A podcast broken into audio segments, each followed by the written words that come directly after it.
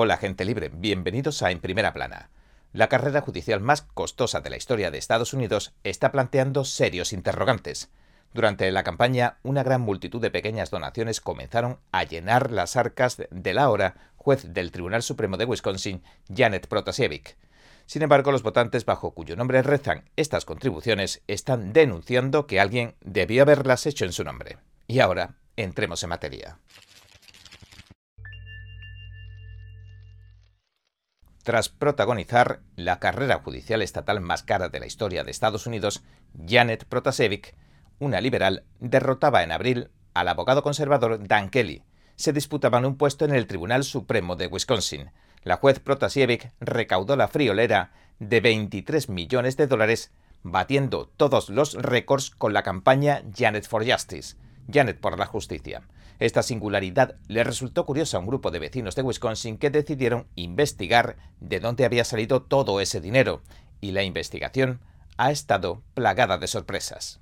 Hace algún tiempo Election Watch, un grupo que defiende la transparencia de los procesos electorales, tomaba cartas en el asunto y le ha pedido a la Comisión de Ética de Wisconsin que investigue las contribuciones de campaña de la señora Protasiewicz basan su denuncia en el análisis informático de las bases de datos estatales y federales que han realizado. Pero esta no es más que una de las muchas denuncias a escala nacional que están surgiendo de una investigación mucho más amplia. Investigan cómo tanto demócratas como republicanos se están aprovechando de las débiles normas de financiación de las campañas.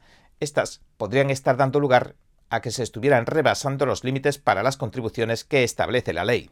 Peter Bernegar, el analista de datos de Election Watch, que presentó la denuncia, le ha insinuado al Epoch Times que en su investigación encontraron bastantes evidencias. Indica que la campaña de Protasevich ha recibido una infinidad de pequeñas contribuciones repetitivas, supuestamente de los mismos individuos. La suma asciende como mínimo a unos 6 millones de dólares. Según la denuncia, los informes oficiales del Sistema de Información Financiera de Campañas de Wisconsin revelan que 234 de las cerca de 40.000 personas que hicieron contribuciones a la juez Protasiewicz donaron dinero en más de 10 ocasiones. Election Watch ha denominado pitufeo a las miles de pequeñas donaciones que se realizan bajo un mismo nombre. Dice que este fenómeno está ocurriendo en todo el país y que se ha detectado hasta en las elecciones municipales. Aunque le preguntamos su opinión a la juez Protasiewicz, no respondió a nuestra solicitud de comentarios. Señales de alarma. Una hoja de cálculo acompaña a la denuncia de Election Watch detalla una serie de pautas de contribución cuestionables. Pero para garantizar el anonimato de los contribuyentes que mencionaremos en este artículo hemos cambiado sus nombres. El votante de Wisconsin, Mike, un discapacitado de 66 años, ha contribuido supuestamente a varias campañas. En concreto, lo ha hecho 6.812 veces por un total de 97.021 dólares, según la base de datos de la Comisión Electoral Federal, o la FEC. En una entrevista que realizó uno de los investigadores privados que trabaja para Election Watch, Mike negó haber hecho tantas donaciones y también haber donado un importe en dólares como ese. El informe de la entrevista dice literalmente, el sujeto se burló de la cantidad y declaró, mira dónde vivo. El sujeto se refería al modesto y de estar talado apartamento en el segundo piso de una casa reconvertida, y declaró que a veces dona 5 dólares, pero que en ningún caso podría haberse permitido donar más de 90.000 dólares en los últimos siete años. Mike figura en los registros de financiación de campañas de Wisconsin como donante de Janet for Justice en 29 ocasiones por un total de 2.960 dólares.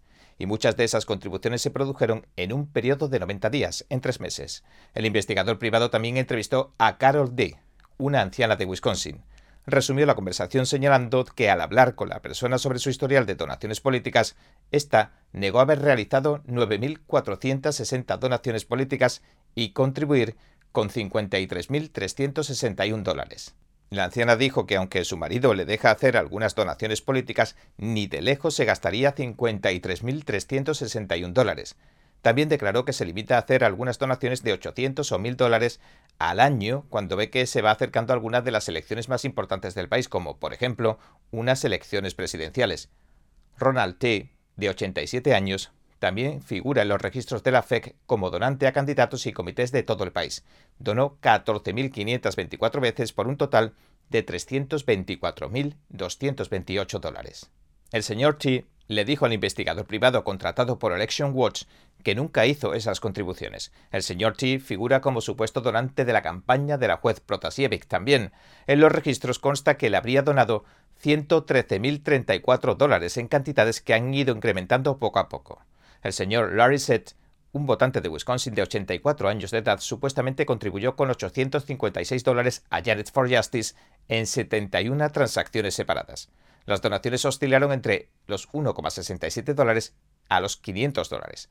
Muchas se realizaron en un mismo día o en días consecutivos. Los registros de la FEC muestran que el señor Z hizo 15.520 donaciones a diversos candidatos y comités por un total de 62.410 dólares. Mary, de 75 años de Maryland, fue otra de las supuestas contribuyentes de la campaña de Protasevich. De hecho, aparece como donante de Janet for Justice 28 veces por un total de 230 dólares, y en las elecciones de todo el país, los registros de la FEC muestran que la señora E donó 25.461 veces a varios candidatos y comités de acción política en los últimos tres ciclos electorales.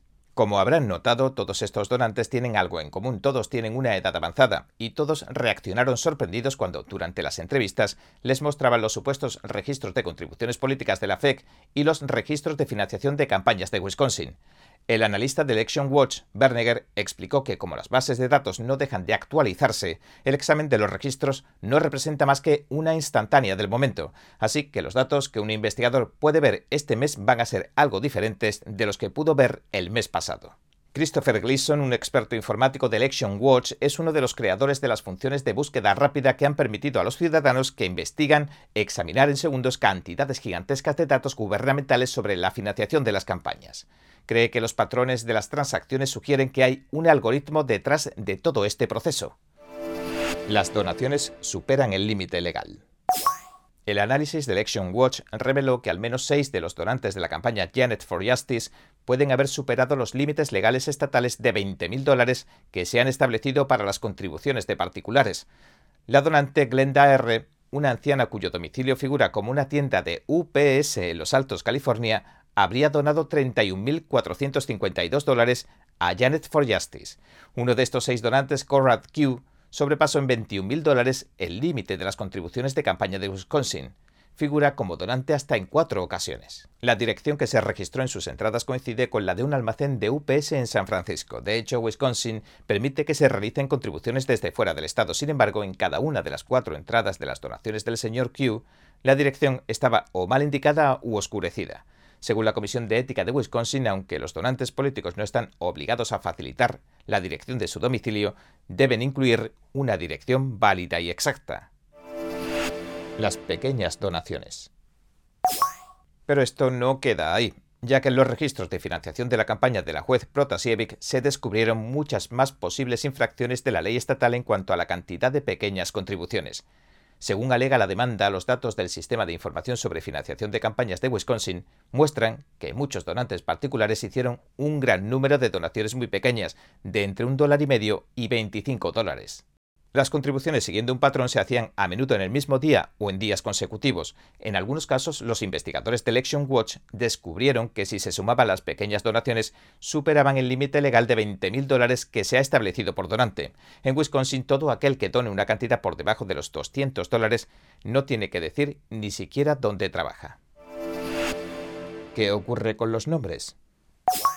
Según el señor Gleason, a la hora de hacer donaciones bastaría con que no pusieran todos los datos de los donantes, que omitieran algunos o que usaran variaciones del nombre, del código postal o de la calle para ocultar que han superado los límites legales. Señaló que un examen humano determinaría que se trata de la misma persona, pero que una computadora interpretaría que cada variación corresponde a una persona distinta. En la denuncia, Bernegger facilitó a la Comisión de Ética de Wisconsin la siguiente prueba de la base de datos de la Comisión Federal Electoral dijo que se descubrió que una mujer llamada Jane B., de un estado del sur, tenía 20 grafías distintas de su nombre, cinco números de calle diferentes y tres códigos postales distintos. El analista señaló que esto incluso se ha convertido en algo habitual en Wisconsin, y bajo estas variaciones, Jane B. supuestamente hizo 18.654 contribuciones de campaña desde 2015 hasta 2022 a candidatos de todo el país. Supuestamente promedió 7,3 donaciones por día 365 días al año durante 7 años. El perfil de los donantes. De los 10.200 donantes de alta frecuencia que Election Watch identificó en todo el país, casi todos son de clase media, blancos, jubilados o sin empleo, y tienen edades que oscilan entre los más de 65 años y los 90. Los investigadores de Election Watch utilizaron fuentes de información públicas y comerciales de fácil acceso para estudiar a cada una de estas personas con el fin de crear un perfil demográfico.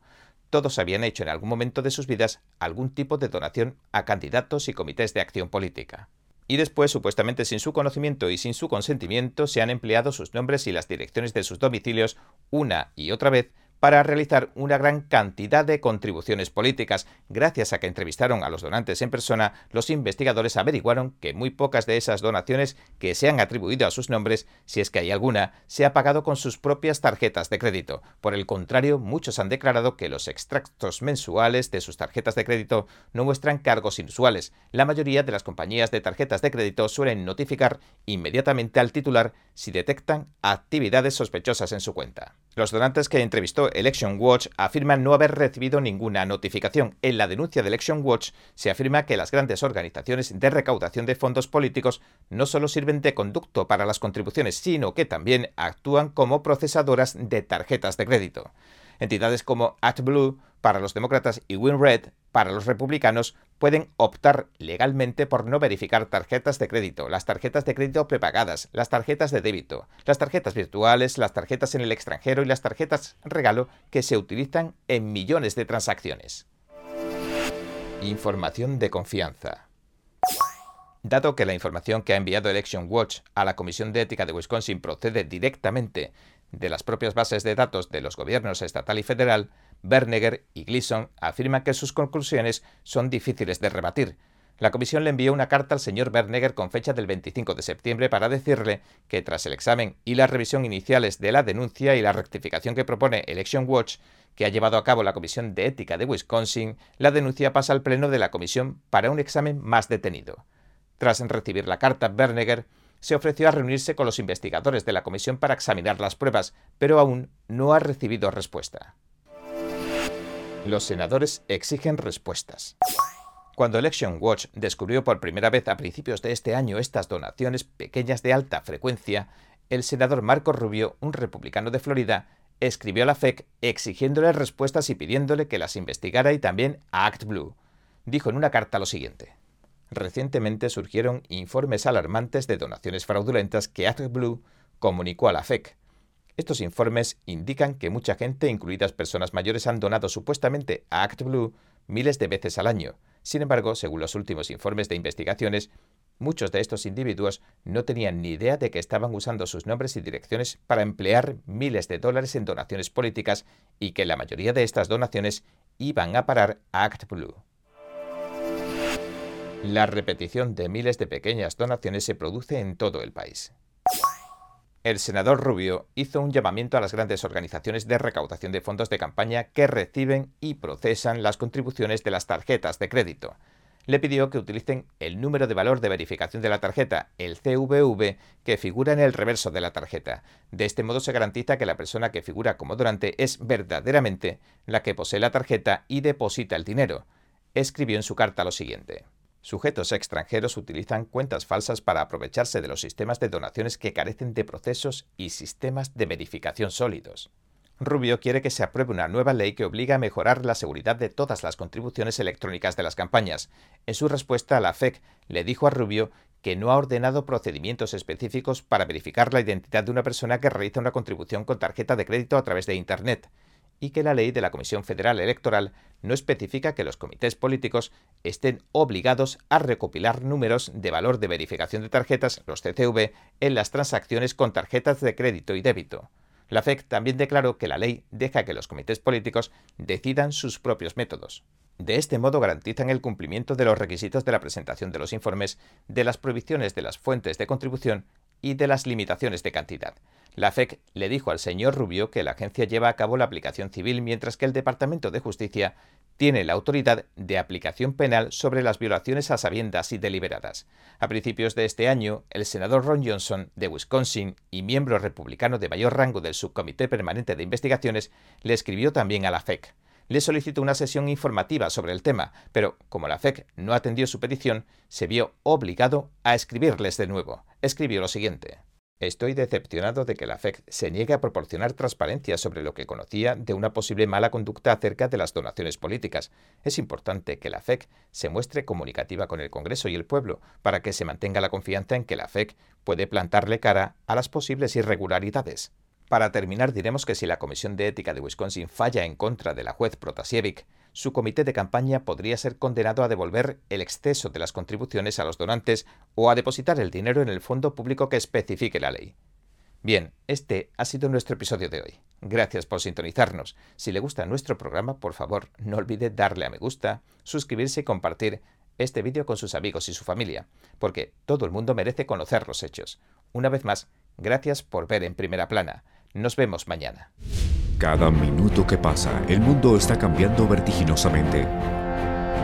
NTD Noticias le trae información objetiva, veraz y sin agendas ocultas.